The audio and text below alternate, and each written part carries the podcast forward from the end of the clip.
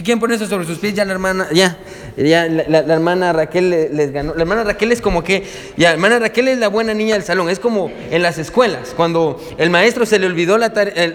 A todos, nadie, quiere decir si, trajeron la tarea, no, el maestro se le olvidó preguntar por la tarea y de pronto la niña levanta la mano, que era hermana Raquel más seguro, y dice, profe, ¿se recuerda de la tarea? Y todos la miran diciendo, ¿por qué se recuerda? Ya, esa es la hermana Raquel, la buena niña y, que, se para cuando nadie se para. Eso.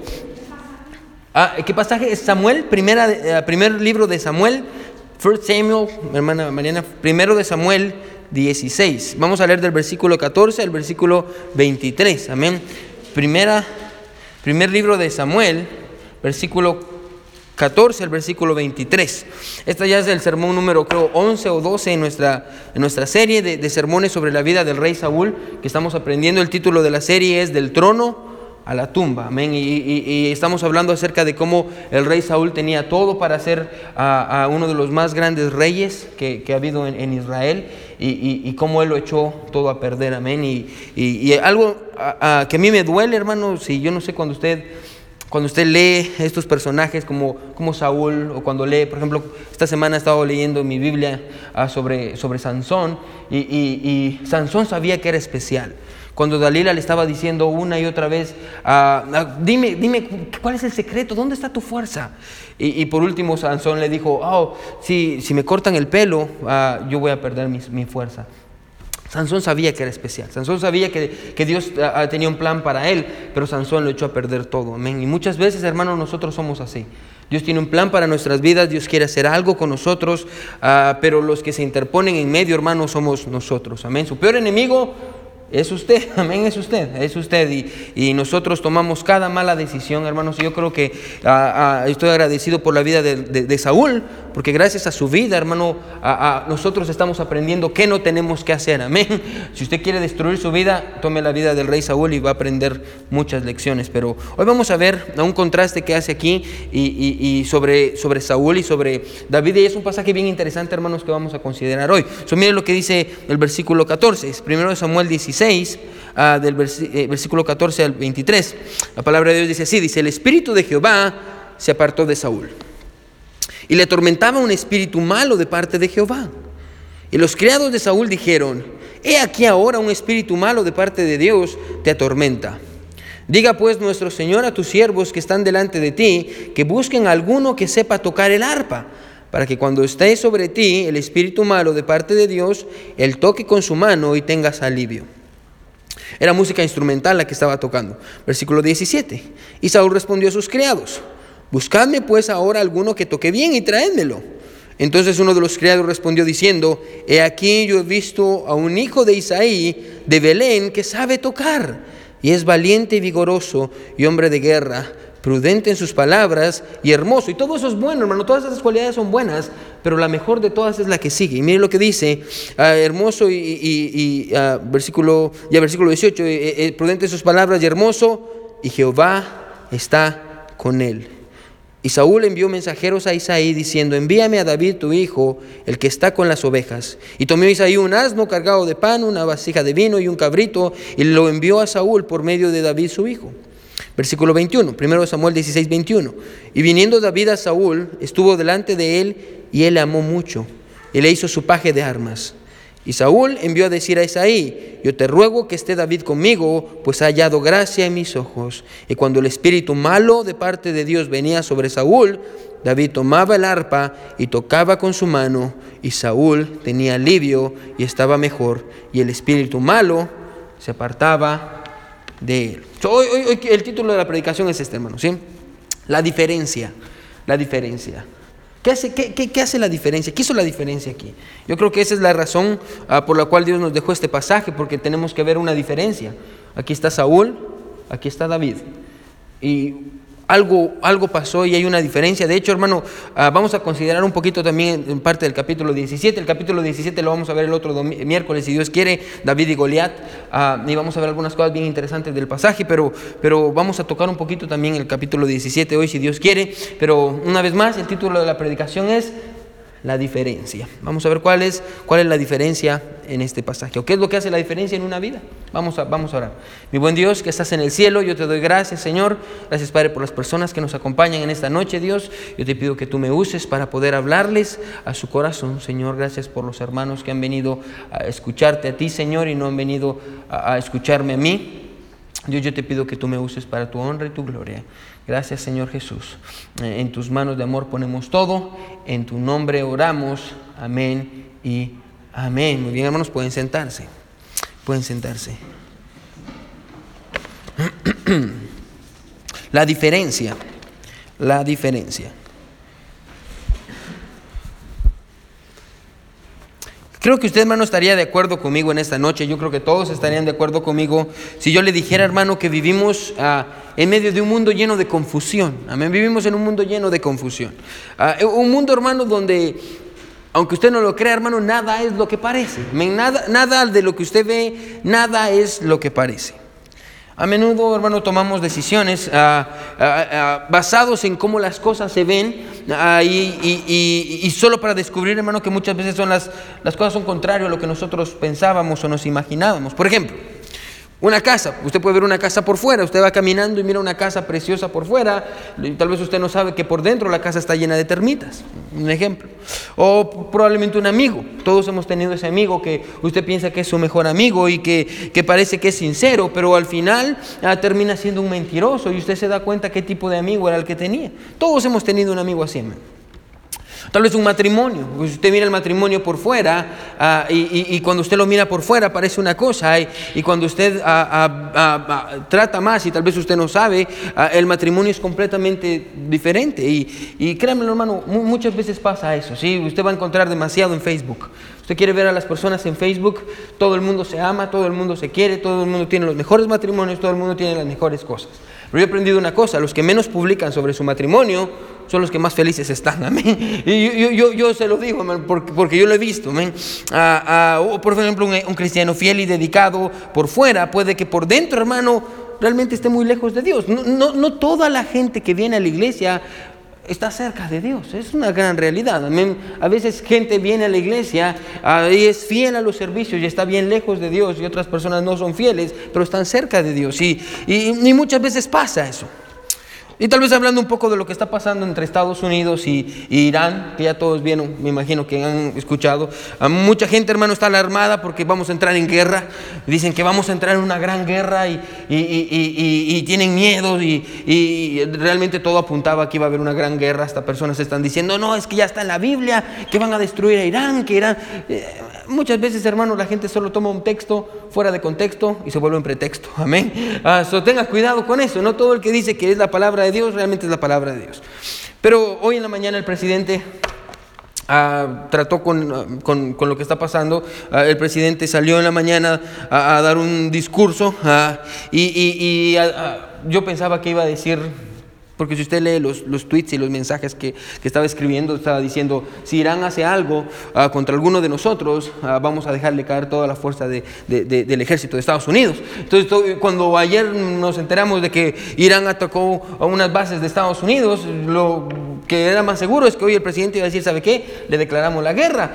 Eso era lo que pensábamos, pero hoy salió el presidente a hablar en la mañana y dijo, ¿sabe qué? No, no vamos a hacer eso, salió a calmar las aguas y, y- y parecía, hermano, que íbamos a entrar en guerra. ¿ven? Y estábamos orando porque mi, mi- mi- suegro tiene a dos hijos que están ahí, eh, son parte del Army y, y ustedes conocen también personas, la hija de la hermana Alma, a, a Lana también eh, presta servicio militar y, y- y estábamos orando ah, porque tenemos personas y familiares y amigos que, que van a la guerra ah, y no queríamos que fueran a la guerra, pero una vez más, todo parece ah, que es lo que no es. We're in 1 Samuel chapter 16. Ah, no, eh, ya, chapter 16. 1 Samuel chapter 16. Ya, es que siempre, siempre me olvido pues, escribirlo ahí. Pero como les digo, ah, y, y- y las cosas, hermano, a simple vista parecen ser una cosa, pero realmente no lo son. Creo que todas estas experiencias, hermano, ilustran de cierta manera, hermano, que no podemos confiar en nuestra percepción, no podemos confiar en lo que nosotros miramos, porque las cosas realmente no son como nosotros miramos, porque, porque pueda que las cosas sean diferentes, es la verdad. Y ayer hablaba yo con el hermano Salvador, porque ayer los fui a visitar, hermano Salvador, hermana Lili, y, y estábamos hablando acerca de eso, que a veces, aunque uno le vea mal, a la larga uno lo va bien, amén, porque somos cristianos y usted no sabe de qué Dios lo ha, lo ha librado. Y, y, la razón, hermano, escuche, por la que nuestra percepción nos engaña es porque no tenemos la, la habilidad, hermano, de ver el corazón de la gente. Usted puede hablar con las personas, pero no tenemos la habilidad que Dios tiene de ver el corazón de la gente. De hecho, eso fue la razón por la que yo creo que Dios eligió a, David y, lo, y, ahí está en, en, la Biblia. No, no por su apariencia, se recuerda la historia de David. Dios no eligió a David porque era fuerte, porque era alto, porque era bueno, no. Dios eligió a David porque tenía un buen corazón. La Biblia dice que su corazón era conforme al corazón de Dios. ¿Qué quiere decir eso? Que, que el corazón ah, de David agradaba a Dios. Él tenía un corazón que agradaba a Dios. Ahora, la razón por la que le estoy diciendo todo esto en esta noche, hermano, ah, es porque delante de nosotros, escuche, tenemos un pasaje que a simple vista parece una cosa, pero cuando lo estudiemos ahorita, se va a dar cuenta que es completamente diferente a lo que usted y yo pensamos que es.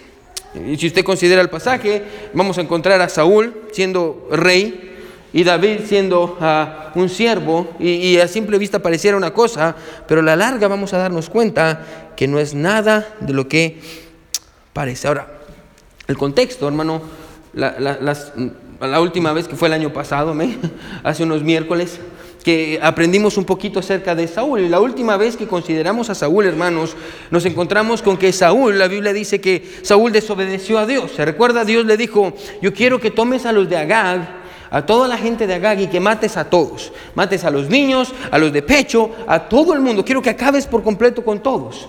Ah, y, tratamos con el hecho de, de, cómo Dios, creo que tratamos con esa pregunta, cómo un Dios tan bueno podía decir que mataran a todas estas personas. Y vimos que era un Dios justo, y que Dios sabía el tiempo y Dios conocía a pesar de que era un niño y pusimos este ejemplo que usted puede ver a un bebé muy bonito y usted puede decir a este bebé qué lindo, pero usted no sabe qué pensaría de ese bebé si en 15, 20 años es un violador, un asesino. Ahora Dios sabe los tiempos y Dios sabía que había maldad y, y Dios dice quiero que acabes con todos. ¿Qué es lo que Saúl hace? Lo que Saúl hace la Biblia enseña que lo que Saúl hace es que va y, la Biblia dice lo siguiente, ya es, en el baño, ya, ya, yo creo que el hermano, hermano, hermano David salió. Ya, ya. Pero, no, eh, eh, está bien, no se preocupe. Ya, tal vez ya, iba a decir algo, pero no. Ya, ya ah, regresando con el tema. Ya, encontramos que ah, Saúl desobedeció. Saúl desobedeció, Dios le dijo que quería que hiciera algo, Saúl no obedeció. Y, y la Biblia dice que Samuel el profeta viene y le dice, ¿sabes qué? No volveré contigo porque desechaste la palabra de Jehová y Jehová te ha desechado para que no seas rey sobre Israel. En ese momento la presencia de Dios y Dios se apartó ah, de Saúl. Y tal vez, hermano, para todos en ese momento, las palabras de Samuel tuvieron un pequeño impacto en la vida diaria de Saúl. Saúl siguió siendo rey, no pasó nada, el pueblo todavía estaba con él, la gran mayoría de personas no sabían lo que había pasado, más adelante lo van a saber. Y podríamos decir, hermano, escuche, que a simple vista lo que está pasando eh, espiritualmente en la vida de Saúl no tenía un impacto. Ya viene Samuel y le dice, ¿sabes qué? Dios ya no está contigo, Dios se apartó de ti, yo ya no voy a regresar a ti, Samuel se va, Saúl dice, ok, se fue Dios, está bien, regreso y sigue siendo rey, sigue, la gente sigue estando con él y de hecho todavía pasa más tiempo y él sigue siendo rey a pesar de que Dios le dijo, yo no estoy contigo. Y pareciera, hermano, escuche que lo espiritual no estaba afectando para nada la vida del rey Saúl, lo cual, hermano, es completamente falso. Y quiero que me siga. Lo que está pasando, hermano, escuche, lo que estaba pasando espiritualmente en la vida de Saúl tendría un impacto muy grande en su reinado y en su vida. Lo cual, hermano, escuche, es un buen recordatorio para nosotros en esta noche de que nuestra vida espiritual, escuche, sí tiene un impacto en nuestra, nuestro mundo físico, nuestra vida espiritual. Lo, lo, que nadie ve, la parte en su ser que solo Dios puede ver, hermano, esa parte sí tiene un impacto ah, en su vida. Ah, ah, la mayoría de problemas, hermano, en nuestra vida, escuche, tienen un origen espiritual. Los problemas en su matrimonio. usted tiene problemas en su matrimonio, hermano, la mayoría de problemas en el matrimonio se, deben a, problemas espirituales. Él no quiere caminar con Dios, ella no quiere caminar con Dios, y porque los dos están alejados de Dios, el matrimonio no está funcionando. Él está en desobediencia, ella está en desobediencia, y las dos no, se llevan bien. No es porque él no quiere entender o porque ella no quiere entender, es porque no están cerca de Dios. Problemas espirituales, la depresión, la ansiedad, los, complejos, su estado de ánimo, sus pensamientos, sus emociones. Hermano, la gran mayoría de problemas en la vida bueno, son problemas espirituales, eh, problemas espirituales. Y desde eso con lo que vamos a tratar, con los problemas espirituales, escuche, en la vida de Saúl, porque pareciera, hermano, que cuando Samuel vino, el profeta, le dijo, ¿sabes qué? Porque desobedeciste, Dios se fue de ti, él regresó y fue rey una vez más y todo estaba bien, pero realmente, hermano, no es así. Cuando Dios, escuche, se aparta, bueno, cosas pasan. Y cuando la vida espiritual, hermano, de adentro no es lo que debería de ser, las cosas por fuera, escuche, empiezan a caerse a pedazos. Aunque usted no lo crea, aunque usted diga, no, pastor, usted está... No, Dios nos dejó el, texto que vamos a ver ahorita. Dios se apartó de Saúl. Y vamos a ver qué es lo que va a pasar con Saúl. ¿Qué pasa con una vida? Mira lo que dice el versículo 14. Mira lo que dice el versículo 14. Dice, el espíritu de Jehová se apartó de Saúl y le atormentaba un espíritu malo de parte de quién dice? De Jehová, de Jehová. Ahora, escuche, la, desobediencia de Saúl tuvo dos consecuencias, que ahí están en el versículo 14, dos consecuencias, quédese conmigo. Estamos 1 Samuel chapter 16, verse number 14. Muy bien. Eh, primera de Samuel a 16, versículo 14. Y la, la primera consecuencia que tuvo fue esta, escuche, dice que el Espíritu de Dios se apartó de Saúl, el Espíritu de Jehová se apartó de Saúl. Ahora quiero que me siga, ¿sí? En el capítulo 10, quédese conmigo, en el capítulo 10 la Biblia dice que cuando Samuel unge a Saúl, se recuerda que Saúl andaba buscando las asnas de su padre y todo eso, y la Biblia dice que cuando lo unge, en ese momento la Biblia dice que el Espíritu Santo viene sobre él, el Espíritu de Dios viene sobre él. Ahora, esto no significa que haya nacido de nuevo, no significa que sea salvo, no significa, oh, porque Saúl nunca fue salvo, Saúl terminó en el infierno y, lo vamos a ver al final, yo creo que lo hemos visto varias veces, ah, pero, pero eso no quiere decir que Saúl fuera salvo, lo que significa, escucha, era que cuando el Espíritu de Dios vino sobre él, vino para ayudarle a cumplir lo que Dios quería que él hiciera. Era lo que el Espíritu de Dios hacía en el Antiguo Testamento. Por ejemplo, Sansón, el Espíritu de Dios vino sobre él, él tenía fuerza, y, y, ¿para qué? Para poder vencer a los filisteos, porque era el llamado de Dios para la vida de Sansón. Cuando el Espíritu de Dios se fue de Sansón, ¿qué pasó? Dalila le dijo, los filisteos, Sansón, los filisteos. ¿Y qué es lo que hizo Sansón? Sansón salió corriendo y la Biblia dice que pensó, voy a ganar como siempre he ganado, amén. Y cuando salió se dio cuenta que Dios no estaba con él. Hermano, y si usted estudia el fin de, Sansón, le sacaron los ojos y lo terminaron poniendo en un muladar y lo trataban como un animal, amén, y, terminó muriendo. ¿Por qué? Porque el Espíritu de Dios se fue de él. Es lo que el Espíritu de Dios hacía. Venía sobre alguien para, darle la fuerza para cumplir cierta tarea. Ahora, ¿qué quiere decir con, que el Espíritu de Dios abandonó a Saúl? Bueno, escuche, lo que quiere decir es que ahora Saúl, ponga atención, tendría que enfrentarse a la vida usando su propia fuerza y no la fuerza de Dios. De, eso está hablando. De hecho, hermano, es tan interesante que si usted mira el capítulo 17, escuche, Dios permite que, que Goliat venga a humillar a Saúl Ponga atención porque para Saúl es imposible tener la victoria porque no tiene la fuerza suficiente. Eh, eh, es una de las razones por las cuales Dios manda a Goliat. Para probarle a Saúl, es Dios diciéndole a Saúl, ok Saúl, tú piensas que puedes ser rey y tener victoria sin mí. Aquí está Goliat. Y, y Saúl no puede contra Goliat. ¿Por qué? Porque no tiene el Espíritu de Dios. Él pensaba que iba a salir y iba a tener las victorias, pero no es así. Está teniendo derrotas. Nada puede, escuche hermano, nada puede reemplazar el poder y la bendición de Dios en una persona. Bueno, sin Dios, escuche. Y esta es una realidad que usted y yo sabemos. Bueno, sin Dios y el Espíritu Santo, hermano, usted puede hacer muchas cosas. Amén. Usted, hermano, sin Dios, usted puede tener una familia la gente allá afuera sin Dios tiene familias. Hermano, escuche, y hasta parecen felices, amén. Y hasta le va mejor que nosotros, amén. Usted mira y dice, ¿cómo? yo creo que ni se pelean, amén. Y nosotros que vamos a la iglesia y siempre nos andamos agarrando del pelo y siempre vivimos en una guerra, parecemos Irán y Estados Unidos, amén. Ah, y, y la gente de afuera no. Bueno, sin Dios usted puede tener una familia, sin Dios usted puede tener una profesión. Usted puede ser ingeniero, puede ser abogado, arquitecto, doctor, lo que usted quiera. Sin Dios usted puede tener, usted puede ganar dinero, bueno, usted puede tener una casa, o incluso usted puede tener una gran iglesia sin Dios. Sin Dios y su espíritu, usted hermano, escuche, usted puede tener muchas cosas, pero las va a tener sin su bendición.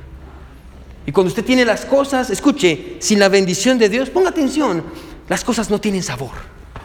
Cuando usted tiene muchas cosas, hermano, usted se sienta en su casa, y la, Biblia dice esto, que, en, Proverbios, que en el hogar de los pobres, en el barbecho de los pobres, ah, hay felicidad, pero se desperdicia por falta de entendimiento. Hermano, yo le garantizo esto. Yo no sé si usted de donde haya salido. Pero yo, le garantizo eso, hermano. Yo, yo, le doy gracias a Dios porque yo no crecí en una familia donde no tenía nada, pero no crecí en una familia donde lo tenía todo. Y yo le digo muchas veces a la gente, yo le doy gracias a Dios de no ser rico, aunque usted, usted no lo crea.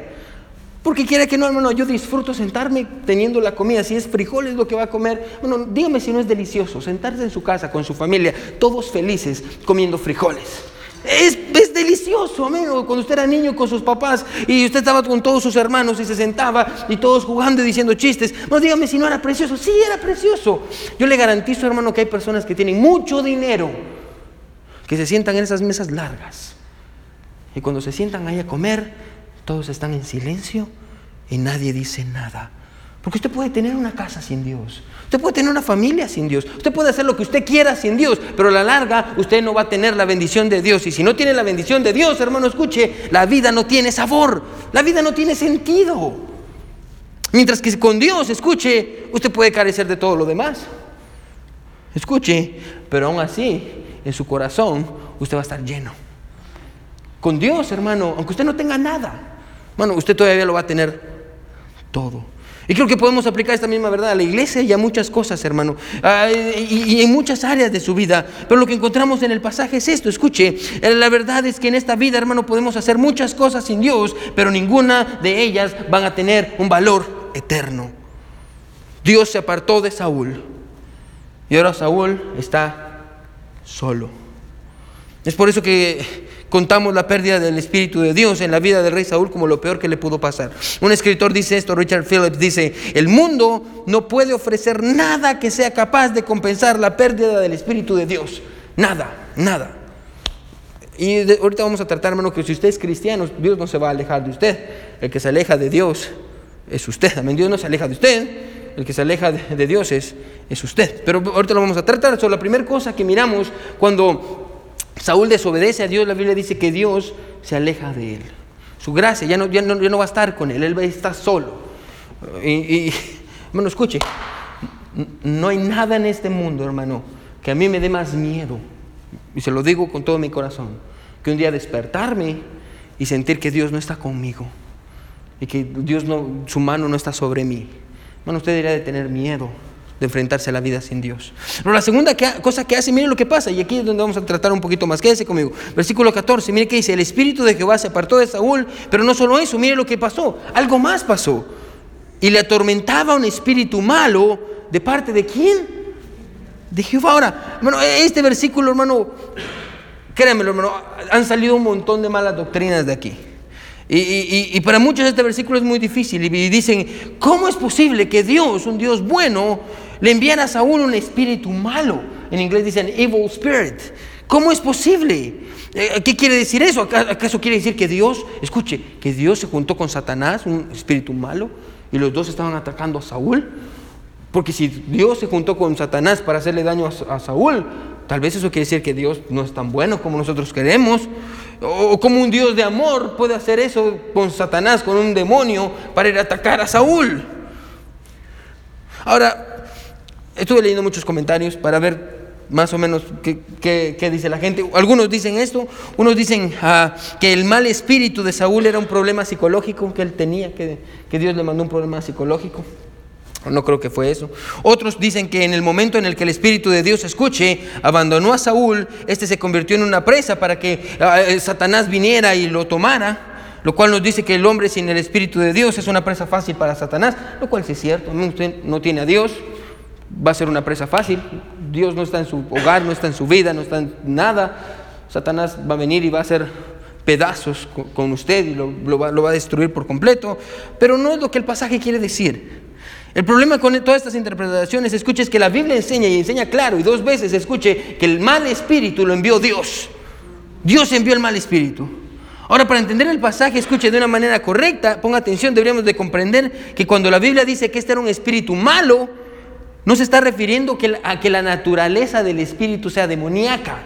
Escuche, cuando dice que el espíritu es malo, no está diciendo que la naturaleza del espíritu es demoníaca. Lo que está diciendo, lo que se está refiriendo es esto, no que la naturaleza del espíritu sea, sea demoníaca, sino que la naturaleza del espíritu era dañina un espíritu malo, un espíritu que le causaba daño. Es lo que quiere decir. Si usted lee en hebreo, lo que quiere decir es esto, que el, espíritu que Dios mandó no era un espíritu demoníaco, no, el espíritu que Dios mandó era un espíritu que le hiciera daño, que le hiciera daño. Lo que el escritor quiere decir aquí no es que este, este espíritu fuera demoníaco, sino que el espíritu era dañino para Saúl. Este espíritu probablemente escuche un ángel, porque Dios dice que un espíritu, Dios envió un espíritu, creemos que fue un ángel, no era maligno, sino que tenía el poder de causarle daño a Saúl. Y tal vez usted se pregunta, ¿cómo es posible que Dios envíe un espíritu o un ángel para hacerle daño a Saúl? Y la verdad, hermano, es que este espíritu fue enviado por Dios, ponga atención, como parte del castigo de Saúl. Dios le dijo a un ángel, lo que creemos un espíritu, vaya y hágale daño a Saúl. ¿Qué tipo de daño? Un, escritor, Matthew Henry se llama él, él dice esto, el tormento de Saúl no fue un accidente de la naturaleza, ni tampoco era una condición médica, fue un espíritu enviado de parte de Dios como consecuencia de su rebelión. Dios estaba castigando a Saúl. Ahora no sabemos exactamente la manera en la que lo, la que lo estaba castigando. Más o menos tenemos una idea a lo largo cuando miramos que la Biblia dice que él estaba en tormento. Él estaba atormentado. La palabra que la Biblia usa para referirse a una persona que está atormentada es la palabra bat, que quiere decir, escuche, que quiere decir una persona que vive con miedo. Una persona que vive con miedo y con incertidumbre. Y si usted estudia, hermano, escuche, la raíz, hermano, de la ansiedad y la depresión siempre es el miedo. Siempre. Una persona con depresión es una persona que tiene miedo. ¿Qué va a pasar? La persona con ansiedad le tiene miedo al, futuro. Y pero si no voy a tener dinero para comer, y pero si mi esposo me va a abandonar, y pero si nadie me va a querer, y pero si nos vamos a morir de hambre, y pero si está, ansiosa, y yo no sé dónde está. Es como las parejas que está ella o él y son celosos o son celosas, y está, ¿dónde está? Ya se pasó cinco minutos, ¿y dónde está? ¿Qué le pasó? De plano está con otra, yo sé que está con otra. Le tiene miedo al futuro, es una persona ansiosa, es una persona ansiosa, le tiene miedo al futuro una persona con depresión se recuerda del pasado. Una persona con depresión está pensando, ay, es que lo que me hicieron, es que no me dijeron, es que cómo me trataron, es que nadie me quiere, todos me odian, mejor me como un gusanito, amén. Ya, eso es, una persona con depresión le tiene miedo al pasado, una persona con ansiedad le tiene miedo al futuro, pero independientemente de los dos, la raíz siempre es el miedo. Por eso creemos, hermano, como les digo, en lo mejor de nuestra habilidad, creemos que Dios envió un ángel para hacerle daño a Saúl y no era un daño físico. Vino y puso, escuche, miedo en Saúl. Y Saúl tenía miedo y tenía inseguridades. Pastor, de hecho, hermano, si usted sigue leyendo, y vamos a verlo en las siguientes semanas, como una de esas inseguridades fue el mismo David.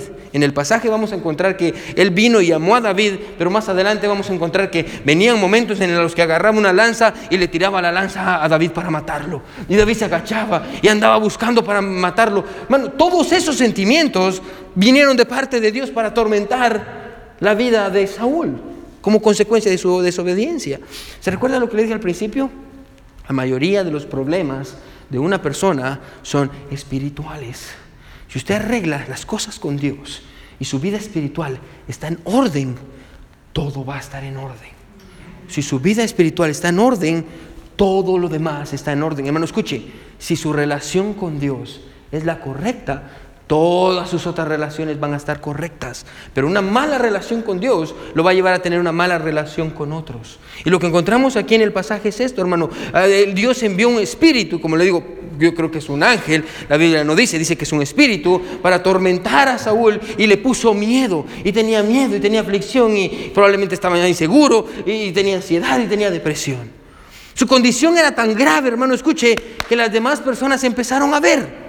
Y empezaron a decir, voy, Saúl está mal, hay algo mal pasando con Saúl, ¿cómo podemos ayudarle?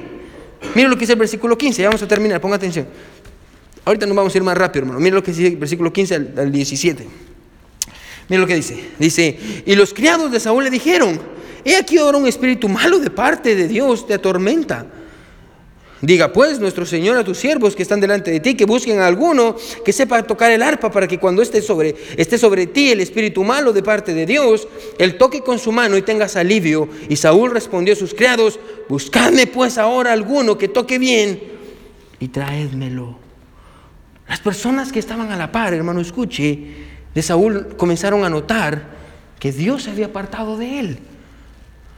¿Cómo? Por la manera en la que estaba siendo atormentado. A propósito, déjeme darle una aplicación bien sencilla. Bueno, cuando, una persona no está caminando con Dios, se ve. Se ve. Cuando una persona no está caminando con Dios, usted lo puede ver. Amén. Aunque esté en la iglesia, no se ve. Y la gente, escuche, a la larga se va a dar cuenta de que usted no está caminando con Dios. Pastor, ¿cómo? Con sus decisiones, con sus pensamientos, con sus palabras. Bueno, se ve cuando una persona no está caminando con Dios. Amén. Y aquí encontramos eso, muy sencillo. Todos empezaron a ver al rey Saúl y empezaron a verlo en depresión y con ansiedad y empezaron a decir, ¿sabe qué?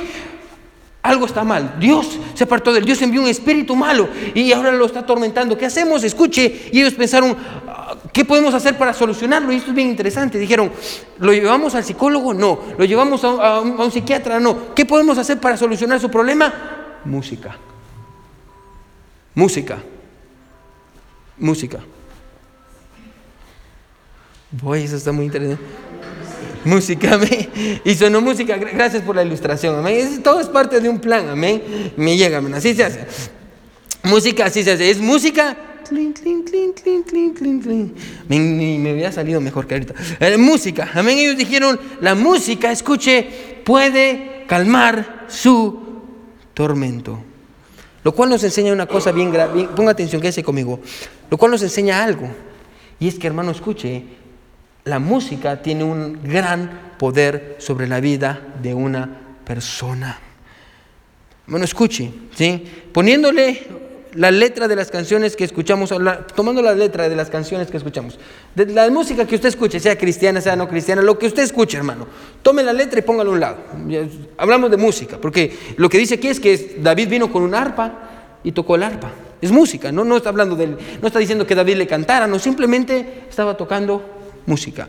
La música, hermano, escuche, yo creo que el pasaje enseña claramente que la música tiene el poder, escuche, de cambiar el corazón del hombre a través de los oídos.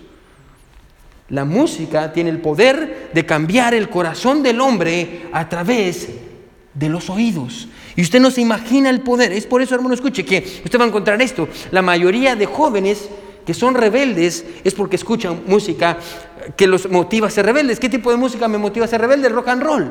Escuchen rock. Bueno, los jóvenes van a conciertos de rock, solo la música, no la letra, no estamos hablando de algún autor, solo la, música. Y están todos saltando, sí, oh sí, yo voy a hacer. Son rebeldes. Ah, por ejemplo, las personas que escuchan música ranchera. las personas que escuchan mucha música ranchera, hermano, son melancólicas. Es su tendencia. Y están escuchando a Vicente Fernández y la piedra en el camino. Y una piedra en el camino. Y dicen, ay, sí, me engañó la infeliz. Y, melancolismo, están melancólicas están pensando lo que le hicieron y el daño que le hicieron y voy a ahogar mis penas y ¿por qué usted cree que están pensando eso? Porque la música les está dando un mensaje que entra a sus oídos y está cambiando su corazón. Personal, el romanticismo, hermano, créemelo. Escuche, ¿sí? Si usted tiene una pareja, ya. Usted no sabe la cantidad de veces, hermano, que, que yo he visto esto. Ella empieza a escuchar música música que no es cristiana, música de amor, música de no sé qué años. Me dice, así que nos amamos. Y, y su esposo no está siendo el mejor esposo que debería de ser. Y ella está escuchando música de amor y empieza a recordar a alguien que sí la amó. O empieza a pensar en alguien que sí lo amó. Y ay, sí, la música, ay, qué bonita. Y empieza a enamorarse. Solo a través de la música. Bueno, y la música tiene tanto poder que esta mujer, hermana, que está siendo influenciada por la música y del amor y del amor y del amor y del amor. Y su esposo, y se acerca a su esposo y su esposo no la ama. Y ella sigue escuchando del amor y del amor. Aparece uno y este uno medio le dedica una canción y dice, ay, sí, mi amor, yo me voy con usted. El poder de la música. La música tiene un poder. Por ejemplo, la mayoría de, personas que escuchan, escuchan perdón, música lenta ah, o, sentimental son emocionales. Bueno, la música tiene un mensaje y, la música tiene el poder de cambiar el corazón del hombre a través del oído. Bueno, dígame qué tipo de música usted escucha, yo le voy a decir qué tipo de corazón usted tiene. Usted quiere ver por qué esos jóvenes se comportan como se comportan, mírele, mire la música que escuchan. ¿Por qué toman las decisiones que toman? Mire la música. Bueno, la Biblia es clara. ¿Cómo, cómo, trataron con los problemas de, de Saúl? ¿Psicólogo? No. ¿Trataron con un doctor? No. Dijeron, ¿sabe qué? ¿Cómo vamos a tratar con sus problemas? Vamos a ponerle música. Música. Es por eso que nosotros escuchamos música majestuosa. ¿Qué es la música majestuosa? Es un tipo de música, escuche, que refleja el carácter de Dios. ¿Cuál es el carácter de Dios? la Biblia dice esto, hermano, quédese conmigo. La Biblia dice que Dios es santo, santo, santo. Y la música que escuchamos deberíamos, debería reflejar ese Dios. Y es lo que queremos que la música comunique. La música, escuche, no puede producir espiritualidad. Toda la gente que va a las iglesias y que están sentadas en las sillas y, viene un grupo y empieza a cantar y todos y, hay luces y apagan las luces y están todos, oh sí Señor, oh sí Señor. Y piensan que porque están cantando esas canciones son espirituales. Bueno, la Biblia enseña que la música no produce espiritualidad. La palabra de Dios sí. La palabra de Dios produce espiritualidad. Dios produce espiritualidad, no la música. Eso, eso es falso. Al contrario, escuche, lo que la música hace, ponga atención, es que produce emociones.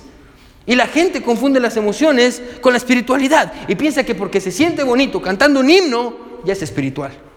Pero la Biblia no enseña eso. La Biblia no enseña que porque usted se sienta bonito cantando un himno y usted dice, ay, qué alegre, ¿cómo me siento de bien? Estoy bien con Dios. No, eh, la música no produce espiritualidad. La palabra de Dios y la obediencia, sí. Bueno, no queremos que la música toque sus emociones, queremos que la música influya en usted para ser más santo. Escuche.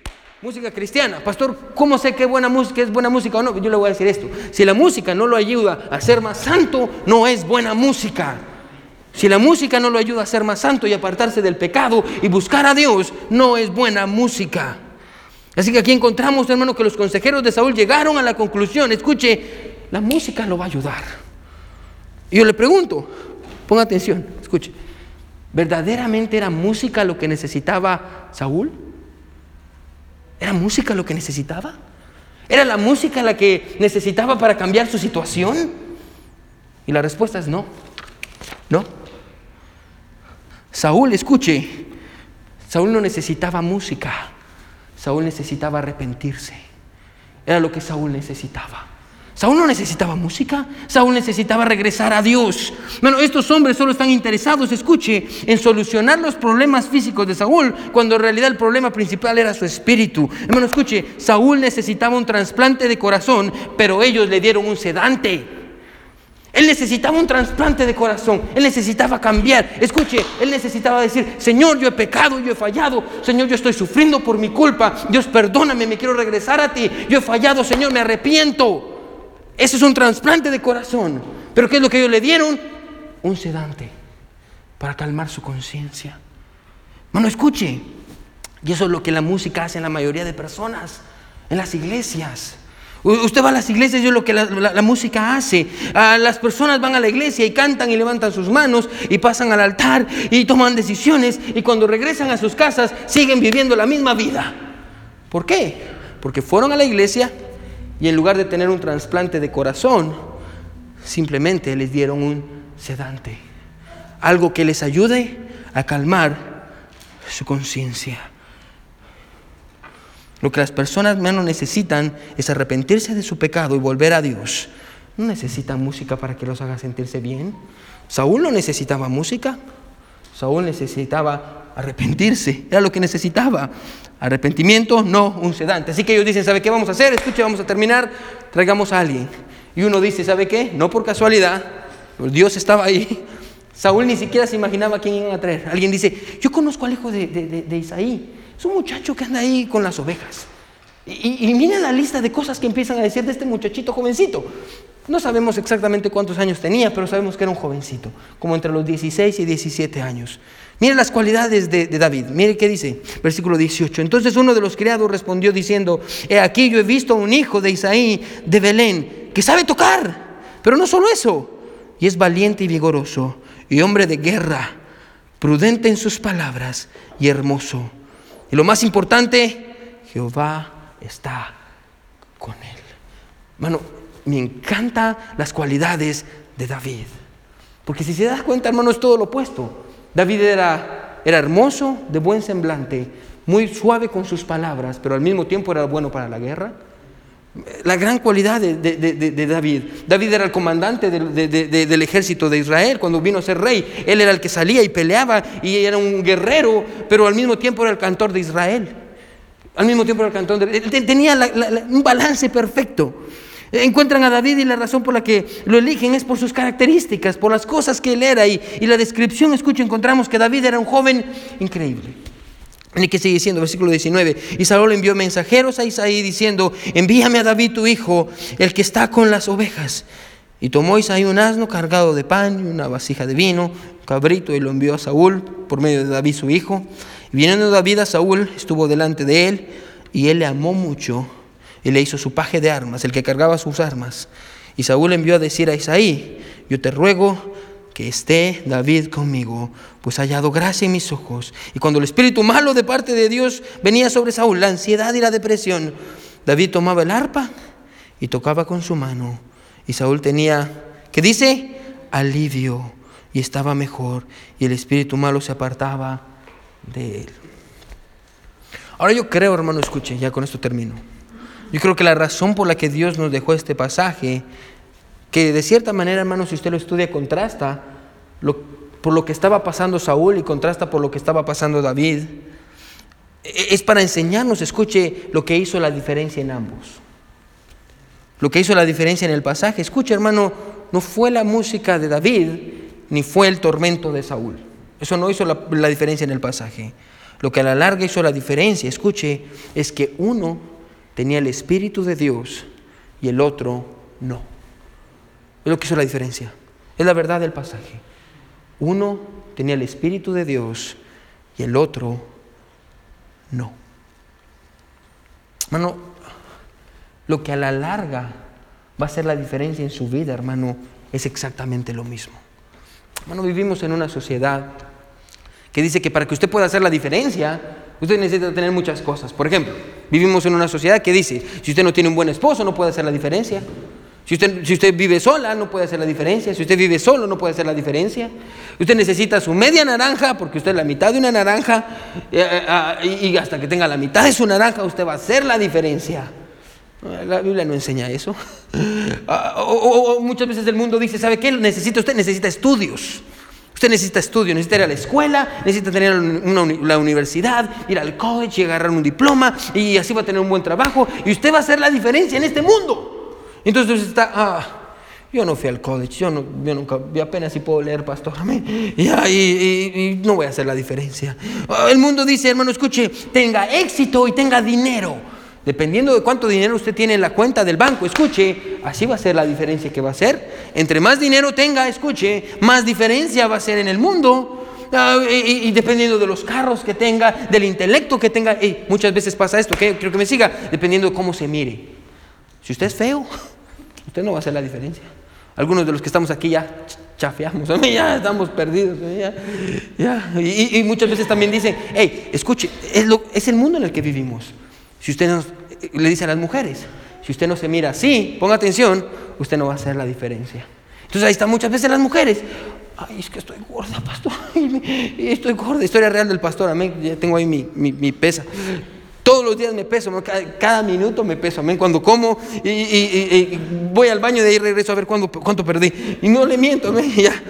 Qué triste mi vida. Pero bueno, la cosa es, dice, ok, si usted pesa esto, si usted pesa esto, hey, usted va a ser feliz y va a hacer la diferencia.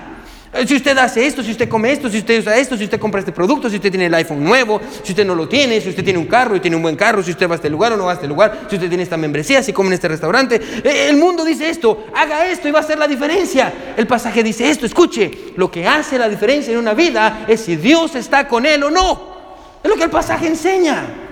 Bueno, ¿quiere, hacer la diferencia? ¿Qué es lo que hace la diferencia? Pastor, ¿qué va a hacer la diferencia en mi trabajo, en mi escuela, en mi matrimonio, en mi familia? Es bien sencillo. lo que va a hacer la diferencia y lo que la Biblia enseña es esto, si Dios está con usted o si no está con usted. La Biblia dice esto, la vida de José.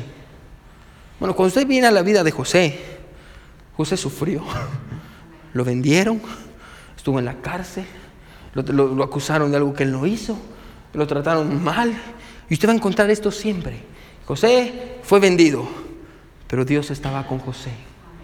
Y estaba en la cárcel y se olvidaron de él por mucho tiempo, pero Dios estaba con José. Y lo acusaron de algo que él no hizo, pero Dios estaba con José. Y a la larga, porque Dios estaba con él, él terminó cumpliendo lo que Dios quería para su vida. A la larga, hermano, lo que usted necesita no es más dinero, no es un esposo, no es una esposa, no es más comida, no es una mejor casa, no es un mejor carro. Lo que usted necesita, escuche, es que Dios está con usted. Es lo que necesita, que Dios esté con usted. Bueno, si usted no tiene nada y tiene a Dios, usted lo tiene todo. Pero si usted lo tiene todo y no tiene a Dios, usted no tiene nada. Lo que usted necesita es Dios. Porque eso va a ser la diferencia. Todos con ojos cerrados cabeza inclinada, nadie viendo.